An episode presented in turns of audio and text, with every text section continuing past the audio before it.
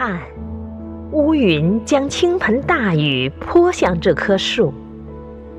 作者：雨果，诵读：凤凰之音。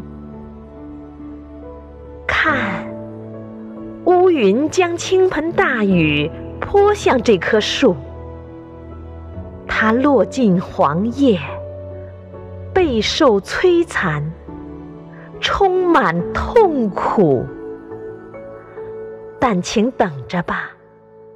冷酷的严冬将被赶走，一片细叶将萌动于这如此顽强的枝桠。你将惊问：这次柔弱而清脆的嫩芽，怎么竟出现在这饱经风霜的枝头？啊，我年轻的恋人，那时，请问个为什么？当你从我经历了这么多痛苦的折磨，变得坚强而与世隔绝的灵魂里消逝，为什么我枯竭的活力又获得生命？为什么？